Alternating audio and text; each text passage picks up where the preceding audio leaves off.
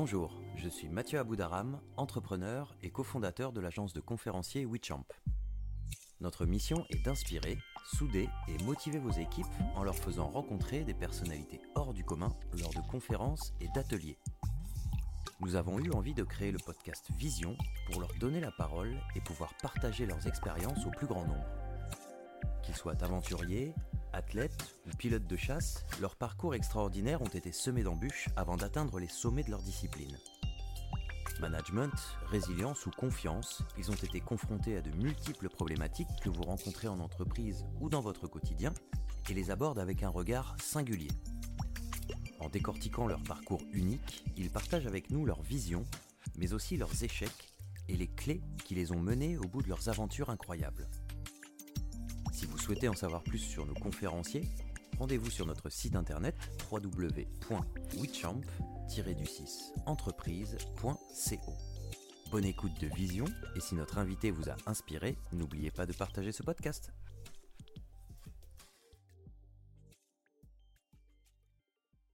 Bonjour à tous et bienvenue dans ce troisième numéro du podcast Vision. Aujourd'hui, j'ai la chance de recevoir, euh, enfin pas de recevoir, parce que d'ailleurs je me suis déplacé, de recevoir Fabien Pelouse. Salut Fabien. Bonjour, bonjour à tous. Bon, merci de, de cet accueil. On est euh, au Club 15, dans Oui. ton restaurant, Tout à fait. parce que euh, les gens te connaissent pour ton, ton palmarès au rugby, mais pas forcément aussi pour ton amour de la nourriture, j'ai envie de dire aussi peut-être. Ouais, du, de la nourriture, de ma région. euh, effectivement, euh, bah, c'est au cœur, euh, au cœur de, de la région dans laquelle je suis né que j'ai monté ce restaurant au village de Marque de, de Nailloux. Et voilà, j'avais pas vocation forcément à être, à être restaurateur, mais le faire dans ces conditions-là.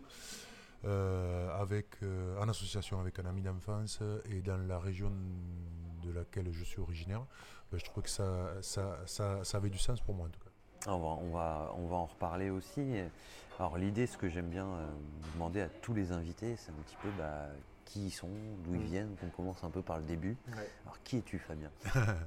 Alors je suis euh, je, je- je suis un, euh, au départ hein, un petit garçon de, de la région du sud de Toulouse, à une quarantaine de kilomètres.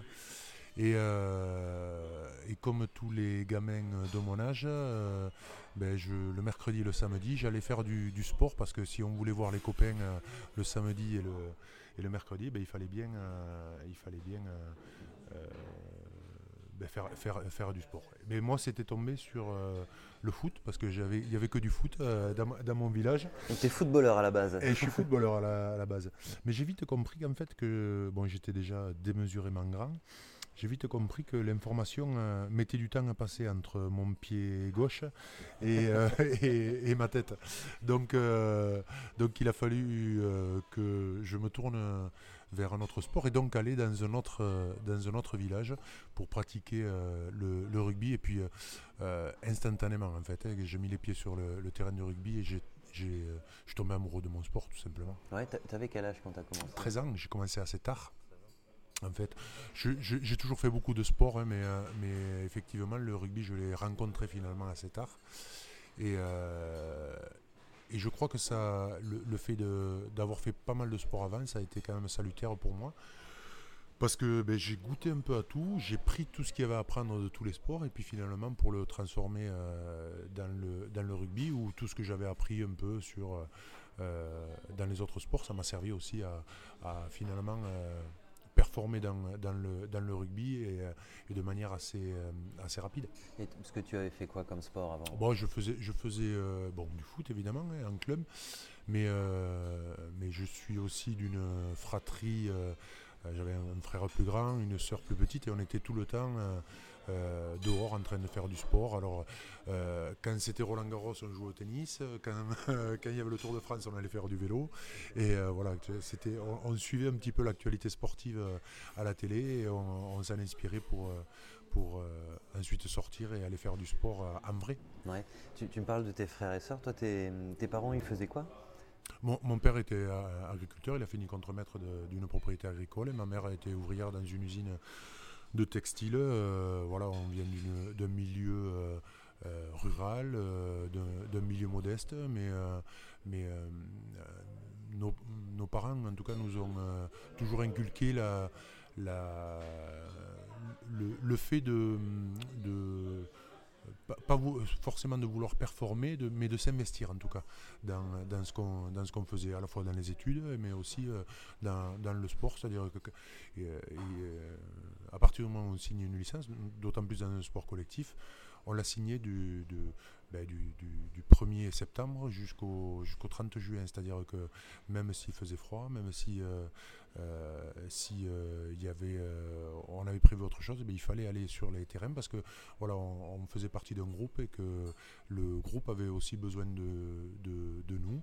Et donc, voilà, si on loupait un entraînement, c'était vraiment pour une raison euh, exceptionnel, mais euh, en plus on était investi, on, avait aussi envie de s'investir, de s'éclater sur les terrains avec les copains surtout. Donc on n'avait pas trop envie de, non plus de manquer les entraînements. D'accord. Et alors, du coup, assez rapidement, bah, tu faisais des matchs, hein, j'imagine, à 13 ans. Et alors, tu, moi, j'ai une question que j'ai, alors peut-être nos auditeurs aussi l'ont, c'est que moi, clairement, à la base, moi, je suis plutôt branché sport de glisse, par exemple. Et donc, le rugby, j'ai beaucoup de mal à comprendre le rôle de qui fait quoi dans l'équipe, clairement, entre un ailier, un pilier. Est-ce que tu peux refaire un petit topo euh, rapidement, euh, Rapidement, c'est assez complexe. Mais euh, oui, c'est vrai que sur les terrains de rugby, chaque joueur a une fonction particulière en, termes de, de, phase de jeu. Il y a les phases de conquête qui sont plutôt dévolues aux, joueurs de, devant, c'est-à-dire du, numéro 1 au numéro 8, et c'est eux qui participent à la fois au mêlée et, euh, aux touches. Ce sont les phases de conquête de balle, là où il faut récupérer le ballon et gagner le ballon. Et donc euh, ces joueurs-là, ils, ils sont plutôt dévolus à la, à, la, conquête de balle. Et ensuite, il y a tous les autres joueurs qui sont, euh, qui sont nommés les trois quarts en fait. On, on appelle ça les trois quarts donc du numéro 9 au numéro 15, et eux sont plutôt les utilisateurs de la balle. C'est eux qu'on voit se passer la balle sur la largeur du terrain et faire en sorte d'aller déborder l'équipe adverse, pour faire euh, assez schématique. Le rugby euh, était comme ça jusque dans les années 2000, euh, on va dire. Et puis maintenant, on a plutôt tendance à globaliser le jeu. C'est-à-dire on a, des joueurs, notamment les joueurs de devant, qui, sont aussi utilisateurs du, ballon et qui ne font pas que, de la conquête. Donc c'est en ça que notre sport n'est pas tout à fait un sport mature, parce qu'il est en, en, permanente évolution euh, et en fait on a des joueurs qui sont de plus en plus techniques, de plus en plus euh, euh, euh, qui ont un panel finalement d'intervention sur les, sur les terrains qui est de plus en plus grand pour justement pouvoir faire en sorte d'être à la fois des, des, gens qui, des joueurs qui vont conquérir le ballon, mais aussi qui vont, le, qui vont l'utiliser. D'accord. Donc du coup, dans le, le, quart avant, je dirais, ceux qui sont plus sur la conquête de balle, c'est comme ça qu'on dit? Oui, la conquête de balle, les avants. En fait. Les avants, ouais. Est-ce qu'il y, y, a des postes clés euh Oui, bien sûr. Ben, c'est en ça que le rugby est un sport un peu, un peu différent. C'est qu'on euh, on a des, des postes qui demandent une certain, un certain physique ou un certain, euh, un certain, une certaine morphologie en fait. C'est pour ça qu'on voit des piliers. On a l'impression que c'est des petits gros, mais c'est des petits gros qui ont aussi des qualités physiques incroyables parce qu'il faut qu'ils euh, qu'ils assurent euh, justement la, poussée en mêlée. Donc la poussée en mêlée, ils sont à la fois ils transmettent la poussée euh, à l'équipe adverse, mais ils, reçoivent aussi la poussée de leurs partenaires. Donc ils, doivent avoir un dos à, toute épreuve et être très forts physiquement, notamment avec leurs jambes et avec leur dos pour pouvoir transmettre ces forces. On a les secondes lignes qui sont plutôt dévolues à la conquête de balles en touche, donc ils sont plutôt grands. Voilà, c'est plus, plus, facile d'attraper les ballons en, touche quand tu es grand. Et, les troisième lignes qui sont plutôt euh, des, coureurs, parce que c'est eux qui vont assurer la première défense, notamment sur l'équipe adverse, les premiers plaquages. Donc il va falloir qu'ils soient à la fois rapides et costauds pour, euh, pouvoir euh, ben, prendre les, adversaires au-delà de la ligne avantage pour se mettent, que les adversaires puissent pas se mettre dans une, dans une notion d'avancée. D'accord, ben, merci pour ce petit éclairage. en tout cas pour moi, ça me permet d'avancer un peu. Alors, donc du coup, la, compétition, ça vient assez vite dès que tu as 13 ans. Euh, à quel moment tu te dis, euh, bah, tiens, j'ai envie d'aller plus loin, j'ai envie de peut-être d'en faire mon métier Qu'est-ce que tu te dis à, à cet âge-là? Est-ce que euh, bah, cet âge-là, je vais faire champion de rugby ou pas du tout? C'est un peu par bah, c'est, le, Oui, effectivement, je, voulais être un, champion de rugby parce que j'aime voilà, j'aime la compétition et que je voulais aller me frotter au plus haut niveau. Mais de là en faire mon, mon métier, c'était pas encore possible parce que le rugby professionnel n'existait pas. Donc, donc ben, dans les années 90, en fait, quand je commence le rugby, 87 pour être plus, plus précis, le rugby pro n'existe pas.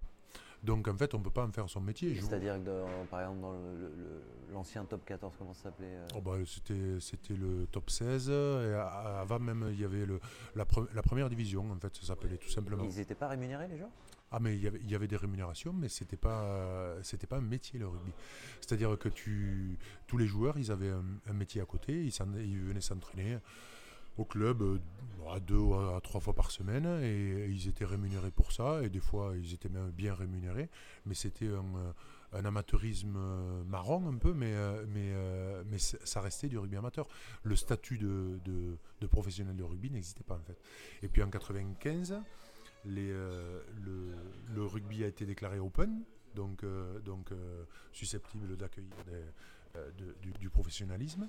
Mais dans les faits en fait le, le, temps que les clubs s'organisent, que les clubs se structurent en, structure professionnelle. Euh, on a été vraiment professionnel en 98-99 en gros. Voilà, ça a mis un peu de temps pour, euh, pour arriver.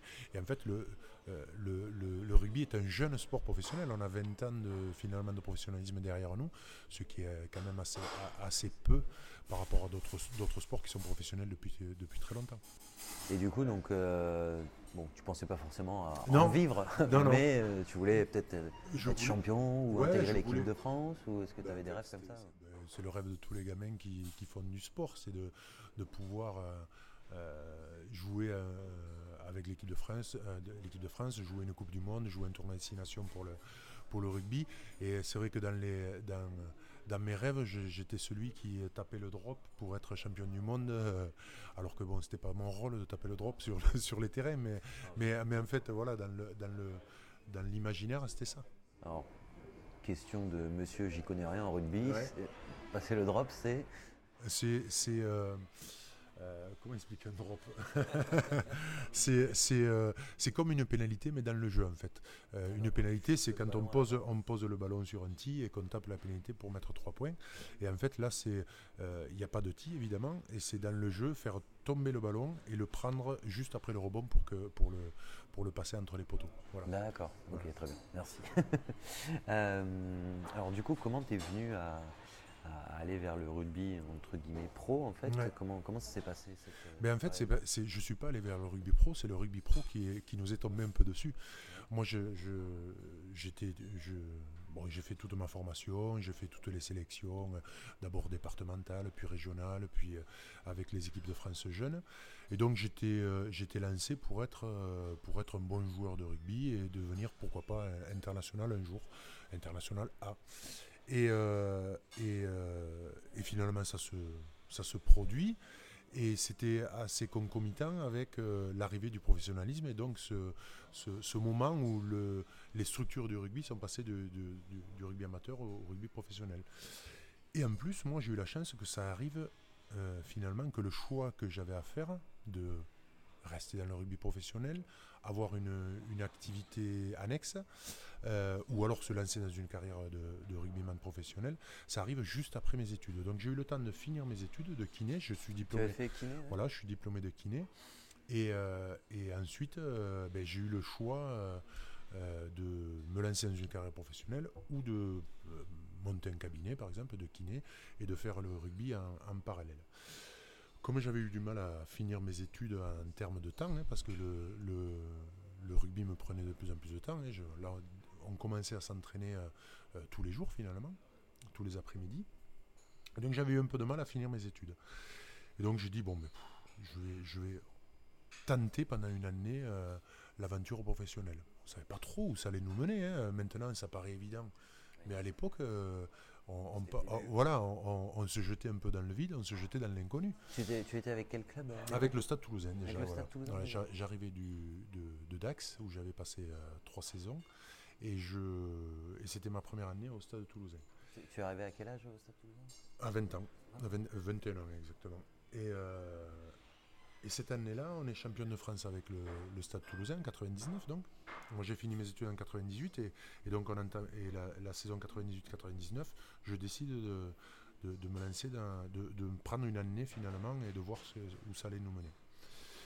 Et donc je, je fais cette année. Et cette année-là, on est champion de France avec le Stade. On, fait la finale de la Coupe du Monde avec euh, l'équipe de France. Et je suis élu joueur de l'année. Bon, j'ai dit finalement peut-être on va continuer un peu comme ça. il y a, peut-être quelques signes qui montrent que tu devrais continuer. Mais, mais, mais c'est pas anecdotique hein, parce que euh, le fait d'être aussi dégagé des, des obligations d'études finalement, il y a eu un diplôme le fait de consacrer plus de temps au, rugby, ça m'a permis de, finalement de, de, euh, valoriser euh, le, euh, bah, ce, don, ou en tout cas cette, cette capacité que j'avais à, jouer au rugby, et de le maximiser. Donc c'est peut-être pour ça aussi que j'ai performé cette année-là. Alors le Stade toulousain, qui est une, institution mhm. dans le rugby, comment s'est passée toute, cette, toute cette, carrière au final? Parce que tu es resté combien d'années au Stade toulousain? 12 ans. Est-ce que tu peux nous en dire plus sur ces années, ces années du En fait, moi, je, je, suis originaire d'un petit village à 40, une petite quarantaine de kilomètres de Toulouse. Et euh, je suis allé faire finalement un tour de formation, un peu par, euh, euh, par hasard, hein, pas, par hasard, mais par. Euh, c'est pas, pas vraiment un choix de pas aller au Stade Toulousain. j'ai joué à Groyer pendant trois ans, donc je suis, originaire de Saverdun, euh, où j'ai fait mes, classes. Je suis allé jouer à Groyer, qui m'a permis finalement de jouer très vite avec les, euh, seniors et de pouvoir m'aguerrir en confrontant finalement ce qui se faisait de mieux, hein, la compétition senior de l'époque pour aller finalement euh, ensuite à Dax euh, pendant trois ans où on jouait un plus haut niveau, on pouvait prétendre à, être champion de France déjà, hein, puisqu'on a joué euh, deux demi-finales avec, avec Dax. Et finalement, pour revenir au stade toulousain. Faire un entraînement, un test ou... Non, non, j'ai été recruté tout simplement par, par, le, le, stade toulousain. Et pour revenir finalement à la maison. Parce que le rugby que j'ai appris, moi, c'était le rugby euh, euh, du sport-études euh, à Toulouse, qui ben, adoptait finalement les mêmes principes que, ceux du stade toulousain. Donc en termes de jeu, ben, je me retrouvais dans un monde connu. En termes de, représentativité, j'avais l'impression quand même de jouer pour le club de ma région. Donc ça, avait du sens finalement pour moi de jouer au stade toulousain. Et en termes euh, d'engagement finalement pour, euh, pour ce club-là, ça a été assez facile parce que mais parce qu'il réunissait euh, tout ce que je pouvais attendre d'un club. Et effectivement, c'était, c'était tout à fait naturel finalement de, de revenir au Stade Toulousain et d'y rester parce que j'avais la chance d'avoir finalement dans, dans, ma région d'origine le club qui était certainement euh, le meilleur club de France. Euh, on n'était pas champion, tous les ans, mais en tout cas, on, prétendait, euh, on pouvait prétendre l'être. Meilleur club d'Europe de, la, même façon. Et tout ça devant ma famille, mes amis, tous les dimanches, parce qu'il il y avait, ce côté-là aussi. Et donc, donner du sens à mon engagement. Sur le terrain euh, et, à chaque entraînement au Stade Toulousain, finalement c'était assez facile pour moi. Parce que. Tu avais envie euh, ben, naturellement de donner le meilleur. Voilà, et puis j'étais, j'étais la bonne personne au bon endroit et avec les bonnes, les bonnes qualités. Et c'est pour ça que ben, de, de par mon engagement, je suis naturellement aussi devenu capitaine de, de cette équipe et, et j'ai mené les euh, mon équipe euh, finalement euh, de, manière assez naturelle par rapport à cet engagement-là. Justement, on, va reparler un petit peu de, de Capitana tout à l'heure, mais du coup, l'équipe de France, comment ça s'est passé en fait À quel moment tu on est venu te chercher ou peut-être toi tu es allé postuler Très tôt, ah ouais, non, on ne postule pas à l'équipe de France. Ceux qui viennent te chercher? Oui, ouais, bien sûr. ils reconnaissent des, des, qualités qui peuvent être susceptibles de, euh, ben, de représenter la nation euh, à, son poste. Donc euh, voilà, ça s'est fait assez tôt dans ma carrière. Et, et, assez tôt, je suis devenu performant Parce que, pareil, là aussi, circonstanciellement, c'était Jean-Claude Scrella qui avait été nommé entraîneur de l'équipe de France. il y avait une fin de génération en 95 la, génération qui avait fait la Coupe du Monde de 95 et qui avait été performante sur les 4-5 euh, années précédentes. Et il y avait besoin d'un renouvellement.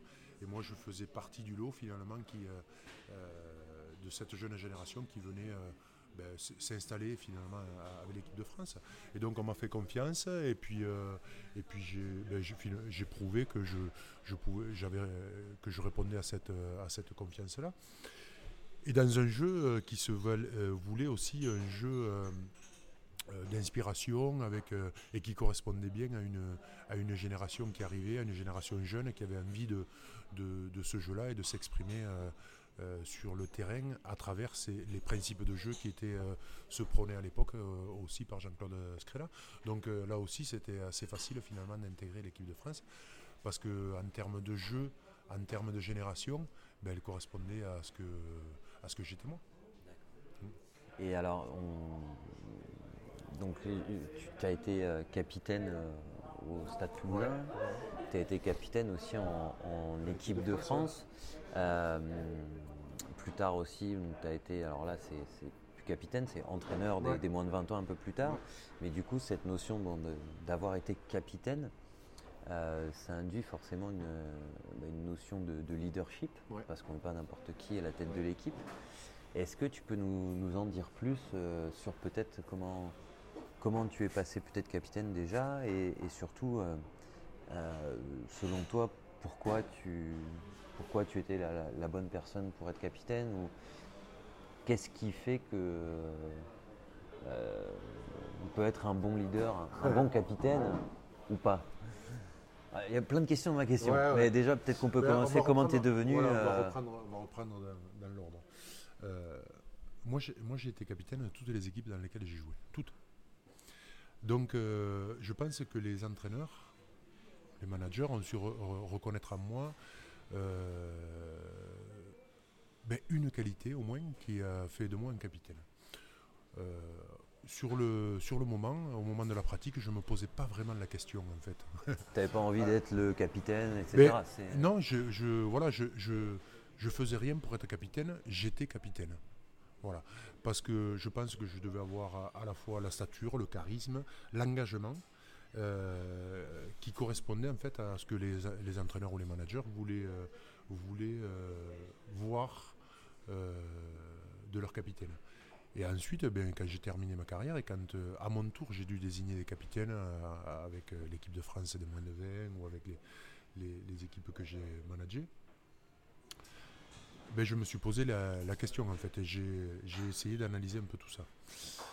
Euh, et, je crois qu'en fait on, choisit un capitaine par rapport à ce que l'on veut euh, ou un manager ou euh, quelqu'un qui a une responsabilité en tout cas avec la connotation qu'on veut donner à son équipe. C'est-à-dire si on a une équipe qui est très technique, qui, mais qui manque d'engagement, par exemple, euh, ben on va plutôt choisir quelqu'un qui euh, euh, montre cet engagement au quotidien. C'est-à-dire que le capitaine, il a ce rôle d'être fédérateur et d'avoir finalement ce, cette capacité ou ce rôle de, parler à ses joueurs. Et, et, donc tout au long de la semaine, il va tenir un discours à ses, partenaires. Et si le discours il est orienté euh, ben, sur l'engagement, ben, euh, par perfusion, les, autres joueurs ils vont être imprégnés de ce discours-là, de ce discours d'engagement, de, et qui va transpirer tout au long de la semaine par rapport au discours du capitaine. Et donc euh, le fait d'insister, de le répéter, ben, je pense que ça va, influer en tout cas sur cette notion-là auprès de, son équipe. Et inversement, si on a une équipe qui est très engagée, qui, qui met beaucoup d'engagement sur le terrain, mais peut-être qui va un peu au-delà de l'engagement, qui fait beaucoup de fautes, on va mettre quelqu'un qui va réfréner ça qui va parler plutôt de l'esprit technique, qui va parler de, discipline, qui va parler de, choses comme ça, et qui va infuser ça. Il y a, a ce rôle de discours du capitaine, et puis il y a ce rôle de, symbole de, l'équipe. Et c'est vrai que quand on va choisir le capitaine, on va symboliser l'équipe par rapport à eh ce qu'est le capitaine ce, ce que représente le capitaine. S'il représente l'engagement, s'il représente la discipline, s'il représente un aspect technique, un aspect stratégique, peu importe. Je mais c'est là le, choix du, manager, du, dirigeant, de choisir son capitaine pour, euh, ou son manager pour euh, justement connoter son, euh, son équipe. Moi, avec les moins de 20, j'avais une sur un autre registre, j'avais une, une, méthode qui vaut ce qu'elle vaut. Hein. Pour, pour, rappel, tu as entraîné les, ouais, l'équipe de France des moins de 20. Ouais. Quelle année, quelle année Pendant 5 ans, je l'ai fait de 80, euh, pardon, de, euh, de, de 2010, de, 2011 à 2016. Voilà, 5 ans. Et donc je les, euh, je, les réunissais, euh, après euh, au deux, troisième stage, quand ils avaient vécu un peu en commun, je les réunissais et, je leur soumettais une, une, problématique. Mais qui n'était pas forcément une problématique sportive, hein, une problématique d'intendance, peu importe. Le, le, le, sujet importait peu. Et je, les, je leur donnais la problématique, je dis, ben voilà, dans une, dans une heure, vous me, vous me vous me trouvez une solution pour résoudre cette problématique. Et en fait, je m'en foutais de la, de la solution parce que c'était c'était pas vraiment le but. Euh, et puis je l'avais souvent la, solution. mais euh, mais euh, ce qui m'intéressait en fait, c'était de voir les, les, les, interactions en fait entre les entre les personnes. Comment eux réagissaient. Comment, eux réagissaient. Alors il y avait souvent les, ceux qui réagissaient de suite, qui prenaient la parole et qui qui parlaient un peu pour pour donner une solution et pour l'imposer, etc. Voilà, il y avait différents styles de, de, réponses. Et puis au bout de assez rapidement, 20 minutes, demi-heure, je voyais que finalement euh, euh, les, les, discussions s'orientaient et c'était toujours un peu le même qui prenait le qui prenait euh, qui, réunissait finalement toutes les, les, les, idées et qui arrivait à les synthétiser et et et à les et à les ordonner, à les remettre euh, finalement euh, euh, en, ordre et à, imposer un consensus à tout le monde. Mais finalement, j'avais mon capitaine. Parce que ce qu'on demande à un capitaine, c'est sur le terrain, c'est aussi de capter l'environnement du match, les sensations, est-ce qu'on est plus fort dans ce domaine, est-ce qu'on est moins fort dans ce domaine, comment est mon équipe, euh, quel est le score, euh, euh, quelles sont les circonstances finalement, et quel est le contexte global du, match, et de prendre la décision ben, de taper une pénalité ou de ne pas taper une pénalité, d'insister de, plus sur un point du jeu que sur un autre. Et, en fait, et, d'entraîner derrière lui euh, son équipe euh, sur, derrière sa décision. Et donc, euh, je trouve que c'était une bonne façon de, finalement trouver la personne vers qui tout le monde est capable de, de, s'engager quand une, une décision est, prise. Donc voilà, il y a des, j'avais des petites, des, petites techniques comme ça pour pas forcément pour le choix, mais pour conforter mon choix. Parce que euh, quand on est manager d'une équipe, quand on est manager dans une société, on a quand même une vision euh, de ce qu'on veut faire. Mais pour conforter son choix, euh, passer par des, petites procédures comme ça, c'est toujours rassurant en tout cas pour le manager et ça donne du sens en fait à aux, décisions qu'on doit prendre. savoir c'est est-ce que tout le monde va être euh, plus ou moins d'accord, euh, enfin va plus ou moins aller dans le sens de cette décision. Exactement, exactement. Euh, peut-être pour toi d'anticiper aussi le, niveau de difficulté que ça va être d'imposer cette décision. Exactement, parce que ça, ça, ça coule pas de sens. Des fois, des fois on veut on veut connoter son équipe et, on se trompe complètement. C'est peut-être pas la bonne personne ou c'est peut-être pas la bonne, méthode pour, pour, pour arriver à, être plus performant. Mais euh, euh, parce qu'il y a d'autres aussi paramètres. Et quand on travaille sur du humain, il n'y a, pas de vérité absolue.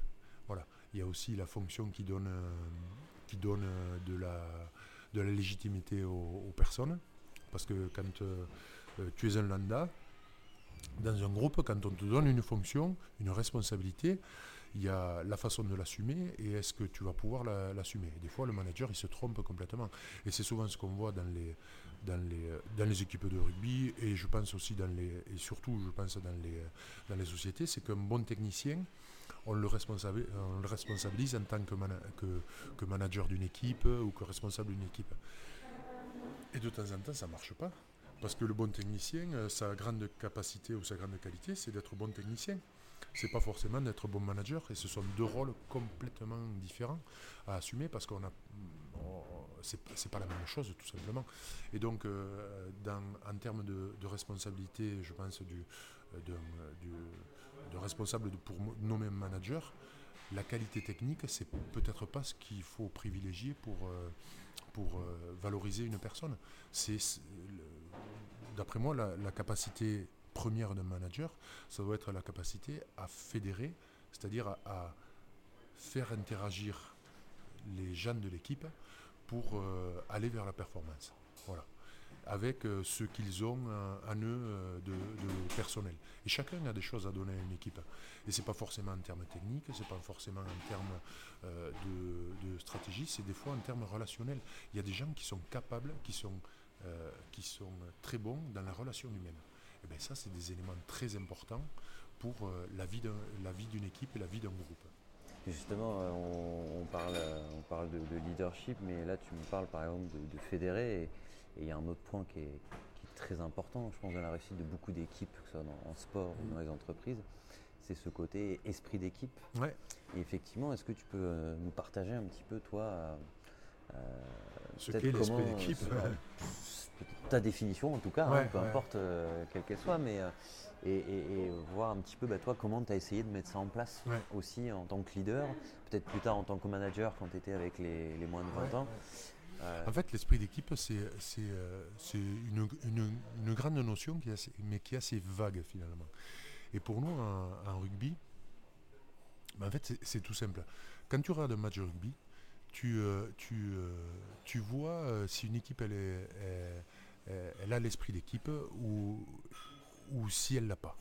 Et ça se matérialise généralement sur le terrain par la solidarité que, que, montrent les joueurs les uns envers les autres.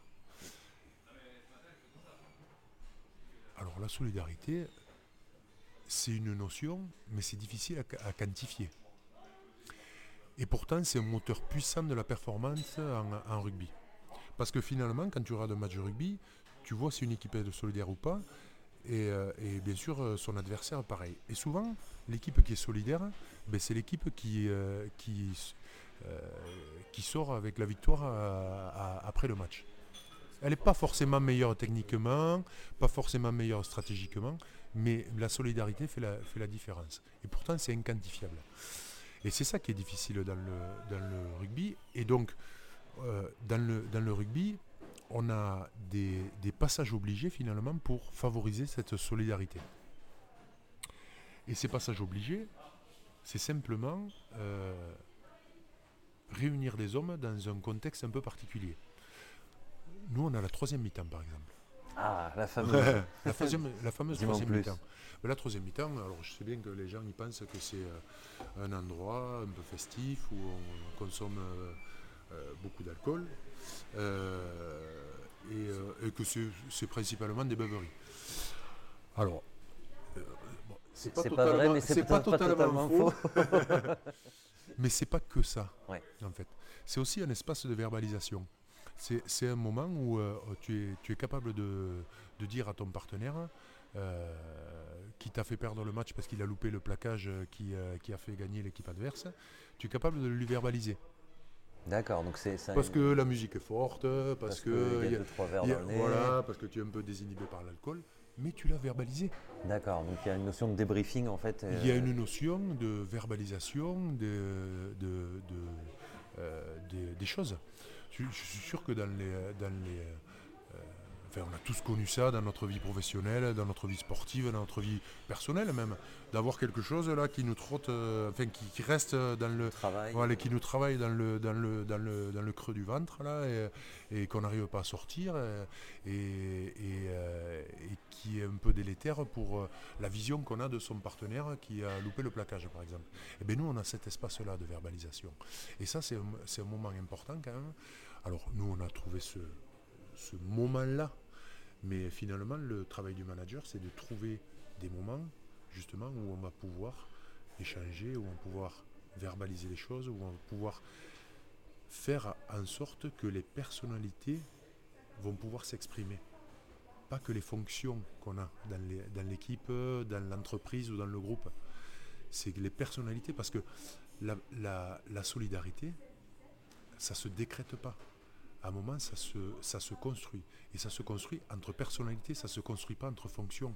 Évidemment que euh, le, euh, sur un terrain de rugby, notre numéro 9, il faut qu'il ait de la solidarité avec notre numéro 10, que l'information passe bien, qu'ils échangent de, l'information, qu'ils soient solidaires pour justement euh, pouvoir faire en sorte que l'équipe marche bien. Et, bien sûr que dans une entreprise, ben, je sais pas, le DRH, il va falloir qu'il ait de, la des relations avec le DAF et qu'il ait une certaine solidarité pour faire passer des choses, etc.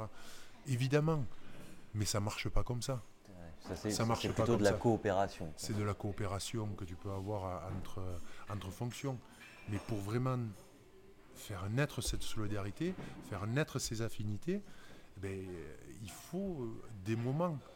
Et le travail du manager, c'est de créer ces moments. Alors nous, c'est la troisième mi-temps, mais ça peut être, je euh, je sais pas, le, le le club de. Enfin, ou le. le, euh, je sais pas, le, club de, running que tu fais entre midi et deux entre certaines personnes à l'entreprise.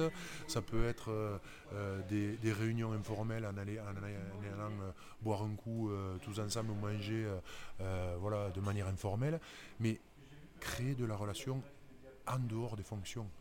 Et, euh, en, rugby, donc on a la troisième mi-temps, on a les stages de début de saison qui servent à ça, qui sont ni plus ni moins que des stages d'intégration. Voilà, où tu vas pouvoir euh, vivre avec les personnes. Parce que euh, ce, qui a. Tu fais ni plus ni moins que de t'entraîner hein, quand tu pars en stage de début de saison. Mais ce qui est important à ces moments-là, ce n'est pas les moments d'entraînement. Ce sont tous les autres moments. Les moments où tu vas manger ensemble, les moments où tu vas euh, jouer aux cartes ensemble, où tu vas aller boire un coup euh, euh, dans le bar du coin, que tu vas vivre des choses et que tu, les personnalités vont, vont se rencontrer, où tu vas pouvoir créer des affinités. Et, sur le terrain, ces affinités-là ben, vont plutôt avoir tendance à te faire accélérer quand tu vas avoir un partenaire qui est dans la galère, parce que ça arrive sur un terrain de, rugby d'être dans une situation délicate, mais tu vas, tu vas accélérer pour pouvoir justement euh, aller aider ton partenaire. Que si c'est juste un collègue de travail, ben tu, vas, tu vas faire ton boulot, quoi. Ni, ni plus, ni moins, mais tu vas faire juste ton boulot. Si tu as créé des affinités, si tu as su développer cette solidarité, ben, tu vas peut-être juste accélérer le, pas. Et finalement, si tout le monde accélère un petit peu les, le, pas quand euh, euh, chacun est en difficulté, eh ben, tu passes d'une équipe qui est bonne à une équipe qui perd plus. Et c'est ça juste la différence entre une, équipe, euh, entre une réunion de bons joueurs à une association de bons joueurs et une, et une équipe qui est performante. En fait, c'est cette solidarité que tu as su créer, que tu, que tu as su faire naître à l'intérieur de ton groupe. Super. Bon, bah, du coup, euh, avis à tous les managers, une troisième mi-temps, ça peut toujours être ouais, une troisième important. Mais non, mais c'est, non, non, mais pas forcément une troisième mi-temps, mais c'est moments de vie, comme tu dis, en fait, de connaître les gens, qui ils sont réellement. Faire en sorte de créer de la relation interpersonnelle entre les, entre les, les différentes, les différentes personnes dans, un groupe d'humains, quoi, tout simplement. ça, l'avantage, c'est que il n'y avait pas forcément besoin d'avoir un gros budget. Euh, rien, il y a besoin de rien. Et ça marche avec toutes les tailles d'équipe. Par contre, il y a besoin d'une chose, c'est que son manager, le manager, il connaisse ses, collaborateurs. Que le manager, il connaisse ses joueurs. De, ses joueurs. Dis-moi plus. c'est-à-dire Mais c'est-à-dire que, en fait, euh, euh, chacun vient chercher des choses différentes dans l'entreprise. Chacun vient chercher des choses différentes sur un terrain de rugby. Euh, parce que chaque personne est différente, chaque personnalité est différente. Et donc, pour connaître chaque personne dans son groupe, eh bien, il faut, à un moment, y consacrer du temps. Il faut aller voir la personne, discuter avec elle, savoir ce qui l'a fait se lever le matin et venir dans l'entreprise. Et c'est pas forcément des, euh, juste venir chercher euh, un salaire. Et si c'est juste venir chercher un salaire, généralement ça dure pas très longtemps. Et euh, donc il faut identifier chez la personne ce qu'elle vient chercher dans l'entreprise et lui donner cette possibilité ben, de la trouver ce qu'elle vient, de trouver ce qu'elle vient chercher. Et quelle est sa motivation principale Et quelle est sa motivation euh, principale Le côté financier ou autre? Le côté financier, le côté relations humaines, le côté technique du métier, le côté euh, euh, je, je, veux progresser dans l'entreprise. Il y a tout ça. Et, et, plein d'autres choses. Et plein d'autres choses. Et c'est au manager, finalement, de déceler ça et de mettre la personne au bon endroit. Voilà moi, j'ai fait des interventions euh, dans la grande distribution, par exemple. Et, euh, j'avais un, directeur de magasin qui me disait euh, ben, J'ai du mal à, motiver mes caissières. Parce que c'est vrai que le boulot n'est pas très intéressant et que c'est pas très valorisant pour une, caissière de, de, passer des produits toute la, toute la journée devant, devant des codes barres. Et, Dédicace à nos amis caissières ouais, qui font un métier pas facile. Exactement, c'est pas facile. Et ben, je dis, mais est-ce que tu discutes avec tes caissières? Tu, sais euh, ce qu'elles viennent chercher? Et euh, elle me dit non, pas forcément. Euh, voilà, et, quelques semaines plus tard, il vient me voir et me dit écoute-moi, j'ai discuté avec certaines de mes caissières, c'est un petit supermarché, certaines de mes caissières, et, et j'ai trouvé, un truc. Et en fait, il a discuté avec une de ses caissières. Et cette caissière, elle était fan de, lecture. C'était une, amatrice de livres, etc. Il ne savait pas. Et il a dit, bah, écoute, euh, toi, euh, j'aimerais que tous les jours tu viennes et tu, tu nous écrives sur le, Véleda qu'on a sur le mur euh, qui sert de, pour communiquer. J'aimerais que tu nous écrives la phrase du jour, tous les jours. Voilà. Comme tu es une, une, amatrice, une amatrice de livres, euh, plutôt une littéraire, tu vas, tu, vas, tu vas faire ça. Et en fait, il m'a dit, son comportement, il a changé du jour au lendemain. C'est-à-dire qu'elle venait plus dans l'entreprise juste pour passer des, produits devant un, lecteur de, code barre. Elle venait aussi pour donner un peu de ce qu'elle est c'est-à-dire euh, ben, sa, passion pour les livres, sa passion pour la littérature, et le partager avec les autres juste via cette euh, phrase qu'elle écrivait tous les jours sur le, tableau commun. Et en fait, son comportement a changé par rapport à, l'engagement qu'elle avait dans l'entreprise, juste avec ce, cette petite chose-là. Alors, c'est rien. Son boulot, c'est toujours le même. Mais par contre, son engagement pour l'entreprise, il est un peu différent. Et et en fait, le boulot du manager, c'est celui-là. C'est d'aller chercher chez chaque personne ben, la petite chose qui va pouvoir amener à l'ensemble du groupe.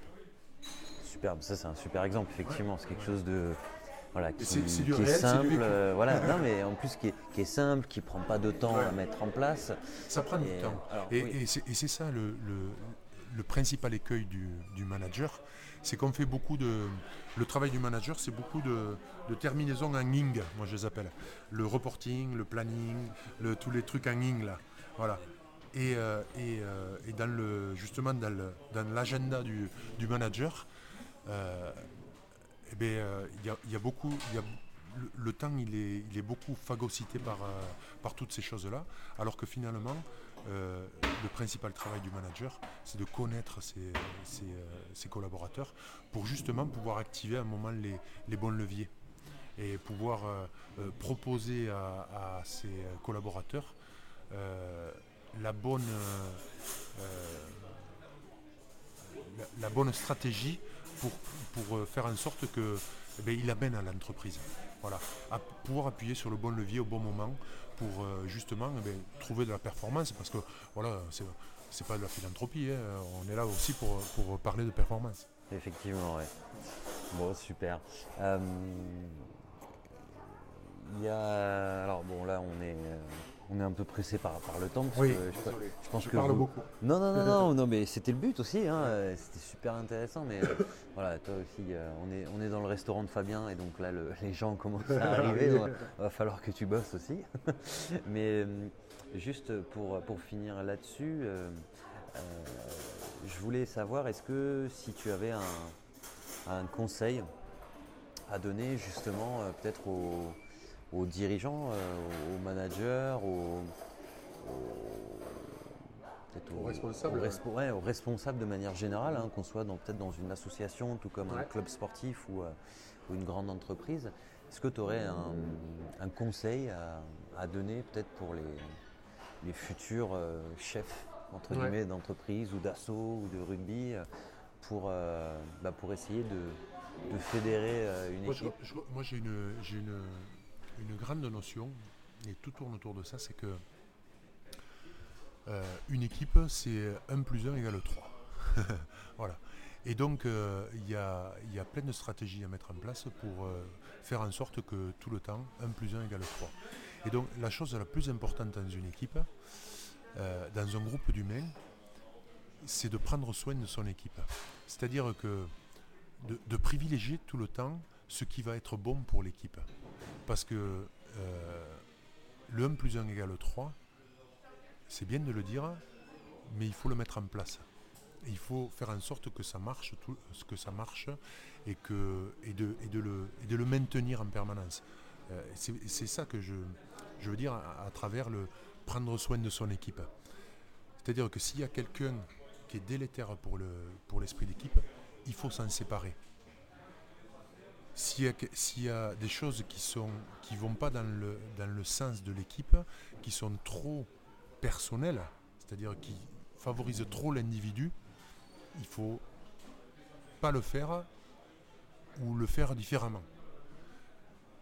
C'est toujours plus important de préserver l'esprit d'équipe, même si sur le moment ça fait mal, que, que de, un moment, scender l'équipe et de, de, faire naître des, divergences dans l'équipe. Parce que à ce moment-là, ben, on aura de 1 plus 1 égale 2. Et la performance, c'est tout le contraire en fait. C'est de faire en sorte que la, la, somme des individus, elle soit elle donne plus de performance que, euh, voilà qu'une addition de personnes. C'est aussi simple que ça.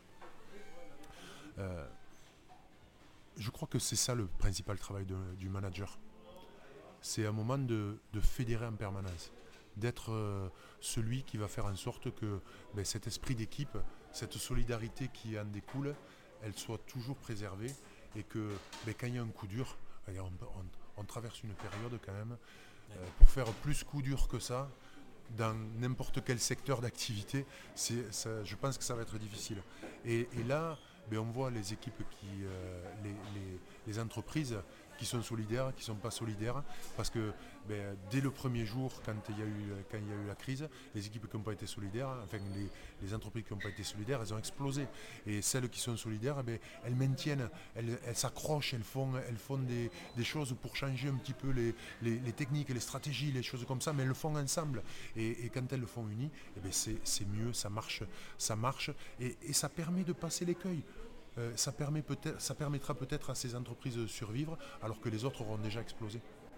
Super. Bah, écoute, merci beaucoup. Effectivement, conseil pertinent au vu de la période. Euh, merci beaucoup de nous avoir reçus, Fabien. Bien, avec plaisir. Euh, donc pour ceux qui, voilà, qui sont intéressés pour, pour en découvrir plus à propos de Fabien, n'hésitez pas d'aller sur notre site witchamp-entreprise.co. on a le profil de Fabien avec aussi bah, les sujets de conférence que tu abordes. Et, voilà, et tu, ne parles pas que d'esprit d'équipe et de leadership, il y a aussi plein de choses que tu abordes, mais voilà, euh, pour, euh, on laissera nos,